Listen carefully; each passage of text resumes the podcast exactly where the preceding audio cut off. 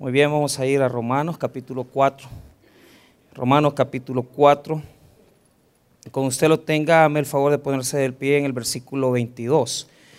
4, 22 en adelante. Vamos a cerrar el capítulo 4 eh, con el título de El querigma. Vamos a leer el 22. ¿Lo tenemos? 22, 23, 24, 25 dice la palabra del Señor. Romanos 4, 22 en adelante.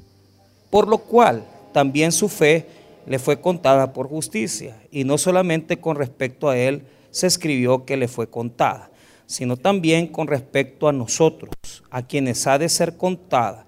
Esto es a los que creemos en el que levantó de los muertos a Jesús, Señor nuestro, el cual fue entregado por nuestras transgresiones y resucitado para nuestra justificación. Oremos, Padre, te pedimos tu bendición para la palabra de Dios. Oramos para que seas tú hablando a nuestros corazones de la mejor manera posible. Enséñanos en tus escrituras, Señor, de tal manera que podamos fundamentar nuestra fe en tu palabra. En el nombre de Cristo Jesús, amén y amén. Pueden tomar asiento.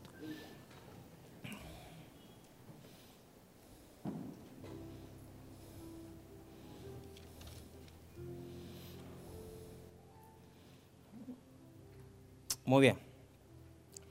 Eh, ¿Qué les puedo decir de esto? Vamos a hablar del querigma. Querigma. Muy bien. Eh, primero les voy a leer qué es el querigma para que no andemos perdidos. Este, dice así. La palabra querigma tiene su raíz relacionada con los emisarios mensajeros reales. Los Kerix, hombres que recorrían los reinos proclamando las noticias relacionadas con la vida palaciega. En la tradición cristiana, la palabra querigma se volvió sinónimo del primer anuncio de las verdades de la fe. Los discípulos, tras la muerte de Jesús, salieron por las ciudades y poblados anunciando el querigma del reino de Dios, que en, que en la escritura se resume así. Jesús de Nazaret murió, resucitó y fue exaltado a la, derecha, de Dios Padre. Esta afirmación es el centro de la fe cristiana entre los apóstoles. San Pablo es llamado muchas veces el gran misionero carismático, ya que él supo más que nadie proponer la base del Evangelio y el nombre de Jesús a muchos pueblos y muchas culturas diferentes. El querigma cristiano consiste en la presentación de Jesús con tres títulos, Salvador, Señor y Mesías. ¿Les parece? ¿No les parece? Bueno, que no les parezca es problema porque entonces desconocemos muchas cosas del Evangelio. Pero para eso estamos aquí, para aprender todo. Ya se lo voy a explicar. Muy bien. Cuando vamos a terminar el capítulo 4 de Romanos, estamos, hemos estado hablando de Abraham.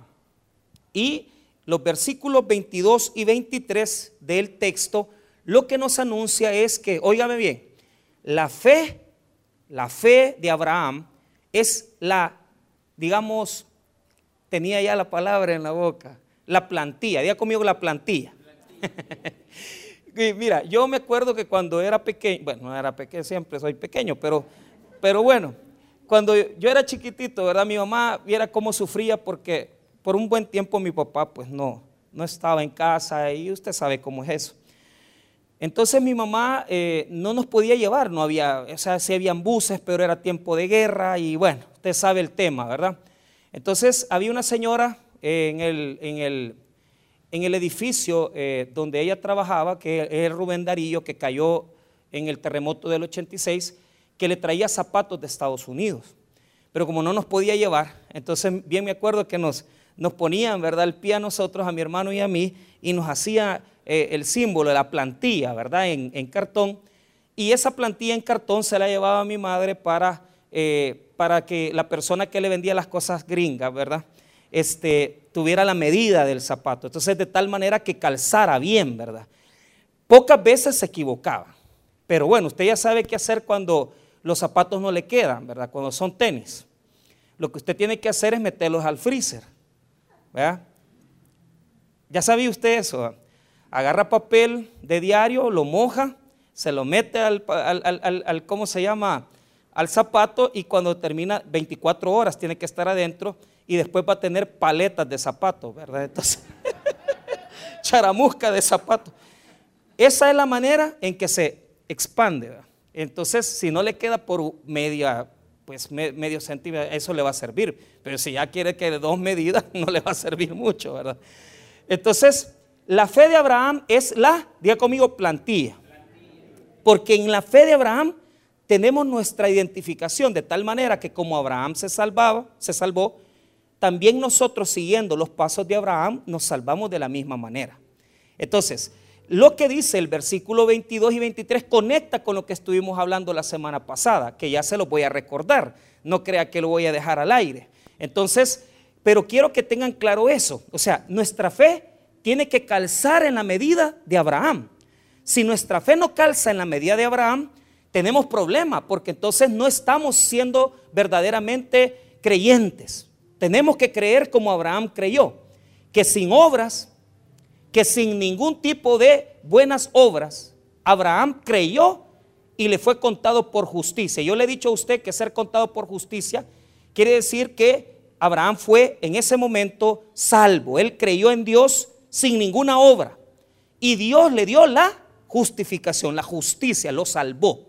Entonces el versículo 22 y 23 conectan en el sentido que nos dicen que nuestra fe es modelo es un modelo que sigue la fe de Abraham. La plantilla de nuestra salvación es la fe de Abraham. Entonces vea el 22. Por lo cual también su fe le fue contada por justicia. Entonces, está hablando de Génesis 15:6. Ya este texto lo vimos la semana pasada, ¿verdad? Génesis 15:6 dice que Abraham le fue contada su fe por justicia. ¿Qué quiere decir? Que Abraham, oiga bien, ponga atención, sin circuncisión, sin la ley, Abraham recibió la salvación de Dios sin hacer ninguna buena obra. Por lo tanto, es padre de los que se salvan por la fe, sin ninguna obra que hacer para salvarse. Ahora, el versículo 22 nos habla acerca de por lo cual también su fe le fue contada por justicia. Ahora, vea el 23. Y no solamente con respecto a él se escribió que le fue contada. Entonces, aquí Pablo está escribiendo, ponga atención, porque el 23 nos va a llevar al centro del 24. Lo voy a dejar claramente. 23 y 24, primera parte, yo les he enseñado a usted que cuando un versículo tiene una porción, se le llama porción A y porción B. Y si fuera tan largo, es una porción C. Entonces, el versículo 24 tiene dos porciones, la porción A y la porción B. Entonces, el 23 llega hasta la porción A del 24, porque ahí cierra la idea léalo conmigo suavecito para que le quede claro en la mente. Y no solamente con respecto a él se escribió que le fue contada, coma, sino también con respecto a nosotros, a quienes ha de ser contada. Mire bien, ¿por qué? Igual que como se salvó Abraham, también nosotros nos salvamos. De la misma manera como se salvó Abraham, se nos salvamos nosotros. Ahora, la pregunta que nos hacemos ahorita es, ¿En base a qué? La Biblia, como digamos principio de hermenéutica, se los voy a dar primero el principio de hermenéutica, utiliza una figura en la cual los textos del Antiguo Testamento se aplican a nosotros también. La fe de Abraham se aplica a nosotros en base a la interpretación bíblica. ¿Por qué razón? Si a Abraham le fue contada por justicia su fe, por creer solamente en Jesús, sin ninguna buena, sin ninguna buena obra, sino que solo por la fe, entonces ese texto me lo puedo aplicar yo en base a lo que Pablo me está diciendo en el verso 23 y 24a, que lo que le pasó a Abraham es el modelo, la plantilla donde mi fe tiene que calzar. Entonces, veamos nuevamente 23 y 24, tomando en cuenta eso. Y no solamente con respecto a él se escribió que le fue contada, sino también con respecto a nosotros, a quienes ha de ser contada. Esto es, hasta ahí, esto es, ya lo vamos a explicar la parte B. Entonces, ¿qué me está diciendo? Que la fe de Abraham es igual que la mía. ¿Por qué? Ahora es la pregunta, ¿por qué? Porque Abraham ¿Qué es lo que estudiamos la semana pasada? Ya lo vamos a leer aquí. ¿Se acuerdan que Abraham tenía su cuerpo como muerto? Que ya no podía tener hijos. ¿Por qué razón? Porque su cuerpo ya no podía funcionar. Él era un hombre de edad de 100 años. Él podía haber tenido la capacidad de embarazar a una mujer, pero físicamente su cuerpo estaba muerto. Primero, el cuerpo de Abraham estaba muerto. Amén. Segundo, la matriz de Sara estaba muerta. Ya no podía dar hijos. Y dijimos la semana pasada, y ustedes se rieron, que Sara era posmenopáusica. O sea, que la menopausia ya le había pasado desde hace 20 años. O sea, ya le había pasado desde hace 30, 40 años. O sea, Sara ya no podía tener hijos. Entonces, Note este estos versículos que nos dejan como nota aclaratoria. ¿En qué se parece la fe mía a la fe de Abraham? Esa es la pregunta que nos hacemos en este momento. En la respuesta está en el versículo número 17. Ese es lo primero, ahí está la primera respuesta. Como está escrito, te he puesto por padre de muchas gentes delante de Dios a quien creyó, el cual da vida a los muertos y ama las cosas que no son como si fuesen. Número uno, Él da vida a los muertos y llama las cosas que no son como si fuesen. ¿Por qué? Porque Dios le dice a Abraham, ponga atención, Abraham, Él se llama Padre enaltecido, Abraham. De aquí en adelante no te vas a llamar Abraham, Padre enaltecido. Te vas a llamar Padre de muchedumbre de gentes, Abraham. Pero ponga atención. Mire qué interesante. Él no tenía ni un hijo. Y cada vez que la gente le decía, ¿y vos cómo te llamas padre de muchedumbre de gente? ¿Cuántos hijos tenés? Ninguno. Ninguno. El nombre Sara significa princesa.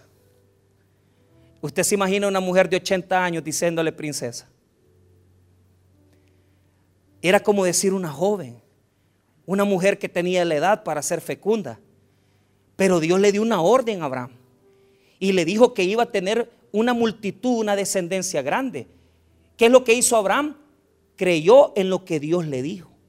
Aunque parecería ridículo. Y aunque a la edad de 75 años, él comenzó a pasar los años, tres años, cuatro años, cinco años. ¿Y cómo iba él a creer que iba a tener hijos ya a la edad de 100 años? Cada vez se volvió peor creer. Cada vez se volvió más difícil creer. Pero Abraham, a pesar de que el tiempo pasaba y no recibía los hijos, él perseveró hasta el final y esa acción de fe, Dios la honró dándole un hijo con la princesa y él con un hombre de 100 años que ya no podía engendrar hijos, lograron tener por la fe a su hijo llamado Isaac. Y es lo que dice el versículo número, mire bien, 18. Él creyó en esperanza contra esperanza para llegar a ser padre de muchas gentes, conforme a lo que se le había dicho. Así será tu descendencia. La palabra clave es conforme a lo que se te había dicho. ¿Por qué? Porque Dios le dijo, así será tu descendencia. Pero él, hermano, creyó en esperanza contra esperanza. ¿Y qué significa creer en esperanza contra esperanza? Que no hay ninguna posibilidad, que humanamente usted no puede tener ya una acción que usted puede decir, ¿cómo va a tener Abraham un hijo si él ya tiene 100 años y su mujer ya es una mujer, ya es una mujer en la vejez? No puede tener hijos, pero esa es la fe. Aunque esa situación te mate la esperanza, él perseveró y no se debilitó, sino que al final Dios honró su fe y le dio su hijo. Aunque su cuerpo estaba muerto y la matriz de Sara también estaba muerta. Mire lo que dice el versículo número 19 y no se debilitó en la fe al considerar su cuerpo que estaba ya como muerto, siendo de casi 100 años, o la esterilidad de la matriz de Sara. Entonces, yo les dije la semana pasada que cuando dice ahí, cuando el cuerpo ya como muerto, es la palabra necro. Y cuando dice, o la esterilidad de la matriz de Sara, la esterilidad quiere decir necrosín en griego, quiere decir que las dos cosas estaban muertas. Pero como nuestro Dios es un Dios que da vida, a los muertos. Diga conmigo, nuestro Dios es un Dios que da vida a los muertos. Esa es la fe de nosotros. ¿Por qué? En, el contexto de Abraham su fe consistía que a pesar de que su cuerpo ya no daba para más y la matriz de su mujer ya no daba para más, él creyó que Dios le iba a dar un hijo. ¿Y en qué consiste nuestra fe? Que a pesar que nosotros estamos constantemente envueltos en pecado, y aunque sabemos que nuestras capacidades no nos dan para salvarnos, nosotros creemos que Dios levantó a su Hijo Jesucristo de los muertos y cuando nosotros muramos vamos a tener salvación y vida eterna porque nuestro Dios es el que da vida a los muertos y llama las cosas que no son como que si fuesen. Mire qué importante. O sea, en eso se parece mi fe a la de Abraham. Que no, mi fe, hermano, óigame bien. Mi fe es una fe porque yo, sinceramente, hermano, ¿en qué se basa mi fe en Cristo? Se basa que Él me ha perdonado mis pecados. Yo, hermano, se lo digo con toda sinceridad. Usted tiene que tener una fe grande en Dios, en el hecho de que si usted cree que Dios le ha perdonado sus faltas, usted no tiene que por qué vivir con culpa de su, fe, de su pecado. Hay gente que vive con una culpabilidad porque de repente es que fíjese que mi pasado, es que fíjese que lo que yo hice, usted no tiene que vivir con culpa. Porque si usted tiene una fe en Cristo, usted sabe que realmente Dios le ha dado vida a los muertos. Y nosotros estábamos muertos en nuestros delitos y pecados. Y Él nos ha dado vida eterna en Cristo Jesús. Por lo tanto, mi fe se parece a la de Abraham, que aunque las evidencias todas dicen que yo lo que debería de estar es condenado, Jesús me ha prometido vida eterna y salvación. Y yo tengo que vivir con esa fe. Yo no puedo cambiar mi fe. Yo tengo que cambiar, yo no tengo que cambiar nunca esa convicción en mí. Porque si yo creo que Dios levantó a Jesús de los muertos, eso es suficiente para yo poder creer que Él es mi Salvador. Ahora, eso a nivel general, porque el tema de hoy no es ese. Recuérdense que estamos viendo 22, 23 y el principio del 24. Veamos nuevamente ahora este texto para ver si nos encaja un poquito mejor. Los que no vinieron la semana pasada no les va a encajar mucho, porque como tiene que usted escuchar el sermón anterior para entender lo que yo estoy hablando. Ahora, 22, 23, escúchelo. Por lo cual también su fe le fue contada por justicia. Está hablando de Abraham.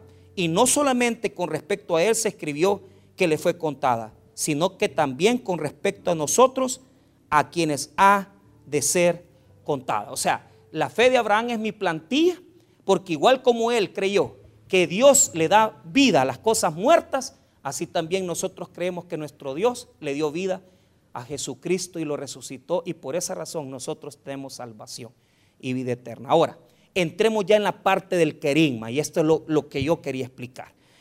Muy bien, lea conmigo la segunda porción del verso 24. Ahí está el querigma, ahí está el querigma. Ponga atención. Esto es a los que creemos en el que levantó de los muertos a Jesús, Señor nuestro. ¿Qué es lo que ve usted ahí? Primeramente está hablando de Dios Padre. ¿Quién es el que levantó a Jesús de entre los muertos? Dios Padre. Él fue el que lo levantó. Número dos, segundo elemento, Jesús murió. Y número tres, Jesús es Señor nuestro. Entonces, pónganme atención, ahí están tres elementos del querigma. Primero, la creencia que Dios Padre es en quien nosotros debemos de creer. Número dos, la existencia y la creencia que Él levantó a Jesús de los muertos. Y número tres, que Jesús es Señor de mi vida. Esos son tres elementos del querigma. ¿Por qué? Lo voy a explicar. Los primeros cristianos tenían que declarar una fórmula para predicar el Evangelio. Entonces, cuando se predicaba el Evangelio en los primeros años de la iglesia, ellos no iban a venir predicándoles, ¿verdad? Fíjense cómo ha cambiado. Nosotros para salvar almas tenemos que hablarle a la gente de dinero. Tenemos que hablarle a la gente de los problemas de salud. Tenemos que hablarle a la gente de los problemas que estamos viviendo políticos. Entonces, yo estaba oyendo un sermón, eh, se oía que era un predicador joven, ¿verdad? Y, este joven estaba diciendo, si usted tiene, ¿verdad? Mire lo que está si usted tiene problemas económicos, venga Cristo, dice. Si usted tiene problemas de salud, venga Cristo. Si usted tiene problemas de familia, venga Cristo. ¿Por qué? Porque vaya, en la iglesia, hermano, la gran mayoría tenemos problemas económicos. ¿Ah? Número dos, cuando pedimos que vamos a orar por problemas de familia, Es el segundo factor por el cual la gente más se, más se levanta a orar. Y número tres, el problema de la finanza, de, de finanza, familia y el problema de salud. Cuando hablamos de salud la gente se levanta. Pero si vamos a hablar de dinero, una gran mayoría de gente se levanta ahora por eso. Pero quiero decirle algo. Al principio, cuando la iglesia comenzó, nada de eso servía. Lo que se predicaba eran tres cosas. La primero, la muerte, la crucifixión de Jesucristo, su resurrección y su condición de Señor. Esas eran las tres verdades que se predicaban. Si nosotros como cristianos hoy nos pusiéramos a predicar solo de eso, por ejemplo, si yo les predicara a ustedes solo de la muerte de Jesús, de su cruz, y si solo les predicara a ustedes de la resurrección, y si solo les predicara a ustedes, hermano, de su señorío, les voy a decir algo. De toda la gente que está aquí, solo 10 se quedaran, o quizás 4. Porque la gente lo que quiere es, pastor, deme una solución para mi problema económico. Pastor, deme una solución para mi problema de familia. Bueno, ¿y qué querés que te dé? Si te estoy dando a Jesucristo, que no te basta que Él murió y que resucitó por tu pecado. ¿Qué más quieres saber para resolver los problemas de tu familia? ¿Qué más quieres saber para poder sanarte? No, la gente quiere, mire pastor, mire, venga a hacer una oración, predíqueme, hábleme de Dios. Pues sí, pero ¿y qué quieres que te hable? Te estoy dando el querigma, que es la primera predicación apostólica. Entonces, en esta palabra está involucrada toda la salvación. El Evangelio es eso. Esto, hermano, está, estamos hablando del consomé, de la esencia del Evangelio. Los elementos que está tocando Pablo en este versículo son tremendos, de tal manera que Martín Lutero dijo que bastaba este versículo para hablar de todo el Evangelio. Ahí estaba resumido todo el Evangelio, dijo Lutero. Ahora, ¿por qué? Te lo voy a explicar. Estas palabras se repetían varias veces. No crea usted que este es el único versículo que está aquí en la Biblia que nosotros podemos encontrar. No. Vea, vea otro resumen parecido. No me voy a perder Romanos 4, 24. No me lo vaya a perder. Vaya conmigo a 1 Corintios 15 y veamos ahí el otro, la otra resumen que tenemos ahí en ese texto. El otro resumen. Mire lo que dice 1 Corintios 15 versículo 1, ¿lo tenemos? Vaya, leamos esa porción de versículos. Vaya, mire lo que dice. Pero así suavecito, no quiero ir rápido con ustedes, quiero que entendamos esto.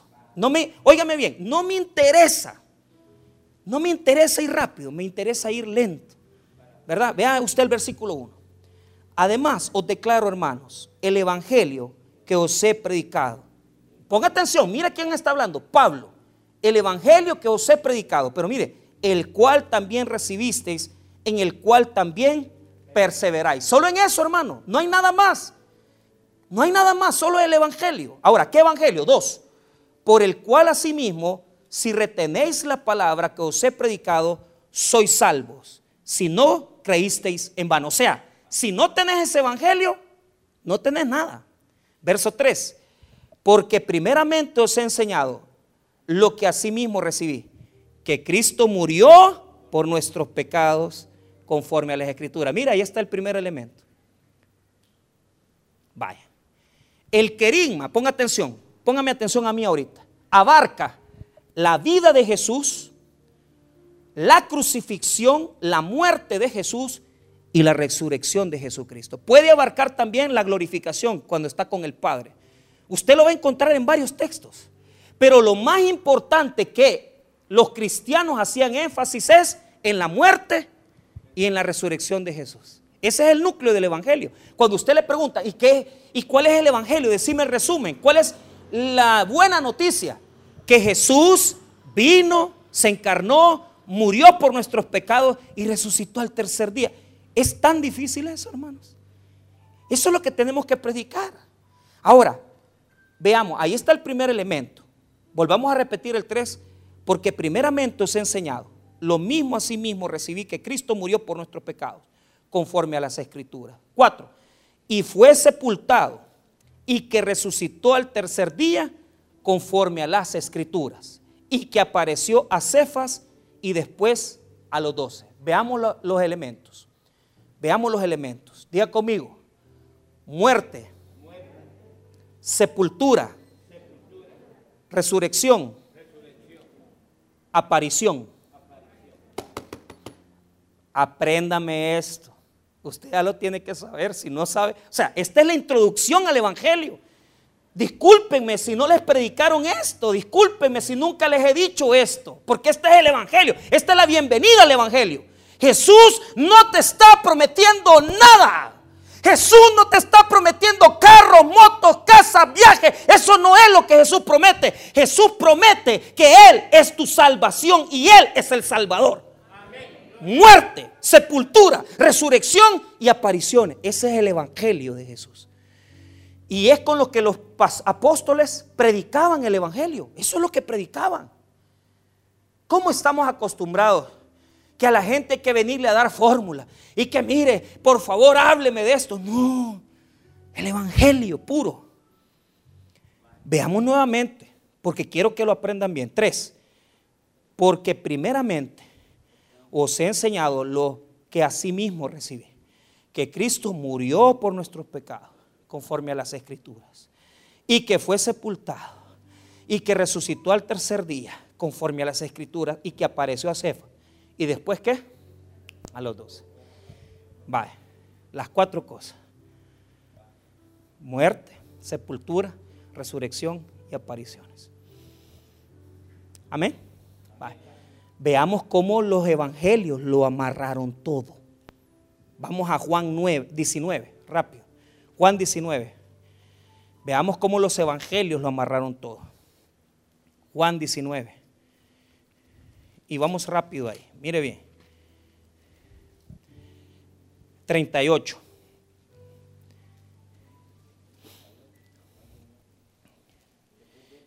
Podemos, podemos comenzar desde el, mismo 19. Veamos primero el, el 17, título del 17. Solo léalo. ¿Qué dice ahí? Crucifixión y qué? Y muerte. Amén. ¿Qué dijimos allá en 1 Corintios 15?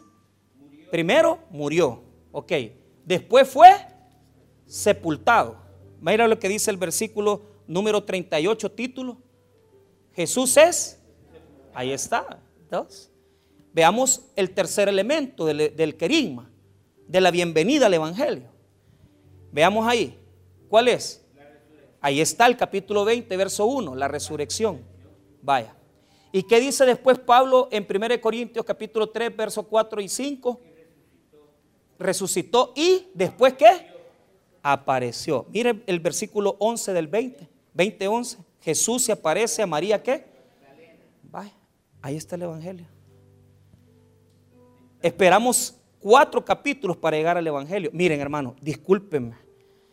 Pero esto usted lo tiene que guardar en su corazón, porque esta es la base de nuestra fe. Ahora, poneme atención. Ahora vamos a ver el capítulo de Romanos 4, porque ahí aparece un poquito disgregado, ¿verdad? Pero aparecen los mismos elementos. Repitamos los elementos del Evangelio o del querigma, de la primera anunciación, de lo que Jesús hizo por nosotros. Primero hablamos de qué? ¿Ah? Muerte, correcto. Después, sepultura, ¿verdad?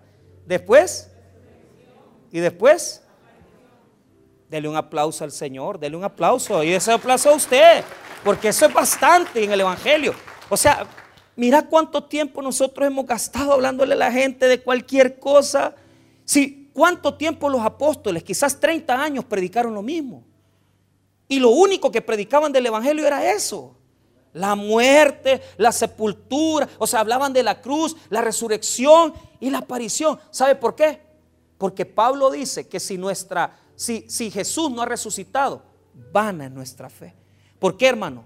Porque entonces nosotros no tenemos una fe, tenemos una religión. ¿Por qué mi fe es superior a los musulmanes, a la creencia de los musulmanes, al Islam? Porque en el Islam Mahoma o Mahomet está muerto. Aunque él nunca se proclamó como Dios, pero muchos musulmanes creen en la declaración del profeta Mahoma como lo máximo, que es el profeta de Alá. ¿Por qué, hermano, mi fe es superior al budismo? Porque yo no ando adorando animales, al Brahma, ¿verdad? El hecho de que eh, en muchas religiones, hermano, lo que se adora son los animales. Pero las características principales de todas esas creencias es que sus principales precursores están muertos. Pero la diferencia entre el Evangelio verdadero y esas religiones es que Jesucristo está vivo, hermano. Y por lo tanto está actuando en su pueblo, haciendo milagros, sanando, restaurando vida y haciendo poderosas obras de salvación, hermano. Porque Él está vivo. Si yo no apoyo la resurrección, entonces vana es la fe. Ahora, veamos, ¿cómo es eso? Para ir aterrizando. Vamos a Romanos 4, que es el texto que estamos trabajando. Romanos 4, versículo número 24 en segunda parte. Si quiere, leámoslo todo nuevamente. Sino también con respecto a nosotros, a quienes ha de ser contada. O sea, va a ser contada la justicia por la fe a quienes. Mire lo que dice. Esto es a los que creemos. Ajá. En el que levantó de los muertos Jesús. Momento ahí. ¿Quién es el primer elemento? Dios, Padre. Vaya, cuando a vos, le, a vos te dice, es que yo creo en Dios. Ese no es el Dios de la Biblia. Ese no es el Dios de la Biblia. Cuando alguien te dice, es que nosotros creemos en Dios, eso quiere decir que no creen en nada. Porque el Dios de la Biblia es el que levantó a Jesús. Y eso es en lo que caracteriza a Dios Padre. Porque con su poder levantó a su Hijo Jesucristo de la muerte. Cuando alguien le pregunte si usted está adorando al mismo Dios que Él, pregúntele primero si el Dios a quien Él alaba es el que levantó a Jesucristo de los muertos. Porque entonces ese Señor le está diciendo que adore a otra gente, a otro ser que no es nuestro Dios, hermano. Ese puede ser un Dios Alá, porque yo he escuchado mucho, es que Alá es el mismo Yahvé, el mismo Dios Jehová. Por Dios, hermano. Solamente un Dios ha dado a su Hijo. Solamente un Dios levantó a Jesús de los muertos. Y ese es el Dios de la palabra, el Dios de las escrituras, el Padre de Jesucristo. Entonces aquí no vengamos hablando de si creemos en Dios. Creemos en un Dios que levantó a Jesús de los muertos. Esa es la forma correcta de decirlo. ¿Por qué? Porque la Biblia dice que el Padre está unido con el Hijo. Y si yo creo en el Hijo, creo en el Padre. Y si creo en el Padre, creo en el Hijo. Le doy base bíblica. Apúntenla, no la busquen. Juan 14 versículo 1 y 2. Dice así, no se turbe vuestro corazón. Creéis en Dios, creed también en mí. Ahora, si usted quiere buscar, este texto sí me, me parece importante que lo busque. Juan 17.3. Juan 17.3. Mire lo que dice. Y esta es la vida eterna, que te conozcan a ti, el único Dios verdadero y a Jesucristo a quien has enviado. Entonces, mire, esto se llama inmanencia. ¿Por qué se llama inmanencia? Porque cuando creo en Cristo, estoy creyendo en el Padre. Cuando creo en el Padre, estoy creyendo en el Hijo Jesucristo. Por lo tanto, ellos tienen una unidad eterna, una unidad santa, una unidad que va más allá de mi conocimiento. Yo no sé cómo el Padre y el Hijo se relacionaron en la eternidad, pero la Biblia dice que si yo creo en Jesús, creo en el Padre de Jesús. El primer elemento que Romanos 4, versículo 24 enaltece es el Padre, el Padre de Jesús, el Padre. El primer elemento es creer en el Padre. Y yo tengo que creer en ese Padre. O sea, no cualquier Dios. Creemos en el Padre, en el Dios que dio y levantó a Jesucristo de los muertos. Ahora, veamos nuevamente 4.24. Mire lo que dice. Esto es a los que creemos en el que levantó de los muertos a Jesús. Ahora, ahí está el segundo elemento. Tengo que creer que Dios levantó de los muertos a Cristo. Y le voy a decir esto, ponga atención. En la Biblia va a aparecer siempre dos elementos. En la gran mayoría de textos es el Padre que levantó a Jesucristo de los muertos. Les voy a dar un ejemplo. Romanos 19, ve ahí. Romanos 19. Ahí está claramente que yo tengo que creer que Jesús fue levantado por el Padre de los muertos. Mire bien, Romanos 19. Que si confesares con tu boca que Jesús es el Señor y creyeres en tu corazón que Dios le levantó de los muertos, serás salvo. Ahí está el elemento. O sea, el creer que Dios Padre levantó al Hijo. Ahora, aquí hay una duda teológica. Hay personas que en otros textos bíblicos usted va a leer otras cosas. Por ejemplo, aquí es el Padre que levanta al Hijo. Pero también va a encontrar que el Espíritu levantó al Hijo. Vaya a ver a Romanos 8:11. Romanos 8:11 el Espíritu levantó al, Hijo. Romanos 8:11. Mire lo que dice. Y si el Espíritu de aquel que levantó de los muertos a Jesús mora en vosotros, el que levantó de los muertos a Cristo Jesús vivificará también vuestros cuerpos mortales por su Espíritu que mora en vosotros. Entonces, usted va a encontrar tres cosas. Que el Padre levantó a Jesucristo. Número dos, que el Espíritu levantó a Jesucristo. O que Jesucristo se levantó por sí mismo, porque Él, así como da la vida, así también la quita. Por lo tanto, los tres elementos teológicos son concretos, son claros. Y si usted me dice, es que Padre levantó a Jesucristo, está en lo correcto. Es que mire, el poder del Espíritu levantó a Jesucristo, estamos en lo correcto. Es que mire, Jesucristo por su propio poder se levantó, estamos en lo correcto, no estamos mintiendo. Pero usted tiene que entender eso. Primero, el Padre. Segundo, que levantó de los muertos a Jesús. Ahora veamos el tercer elemento del querigma que aparece en Romanos 4. Veamos ahí el versículo 24. En la última parte, Señor nuestro. Ese es el problema. O sea, Señor nuestro. ¿Por qué? Porque tiene que ser tu Señor para que Él sea tu Dios.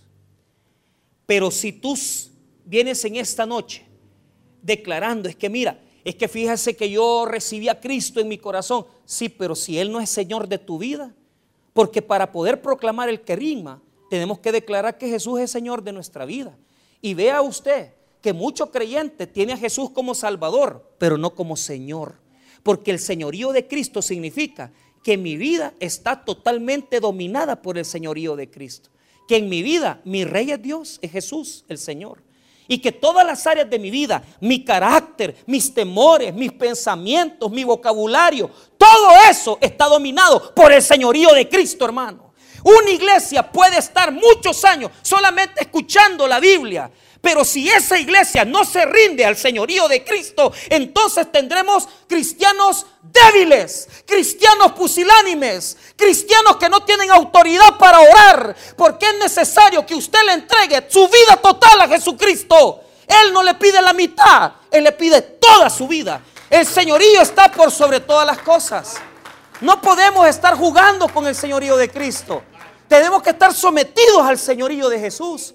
Porque Él puede ser Salvador.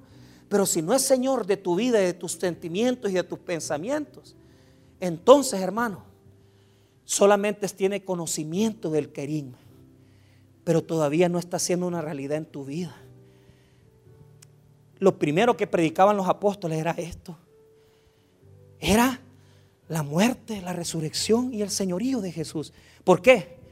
Porque el señorío de Cristo nadie lo predica.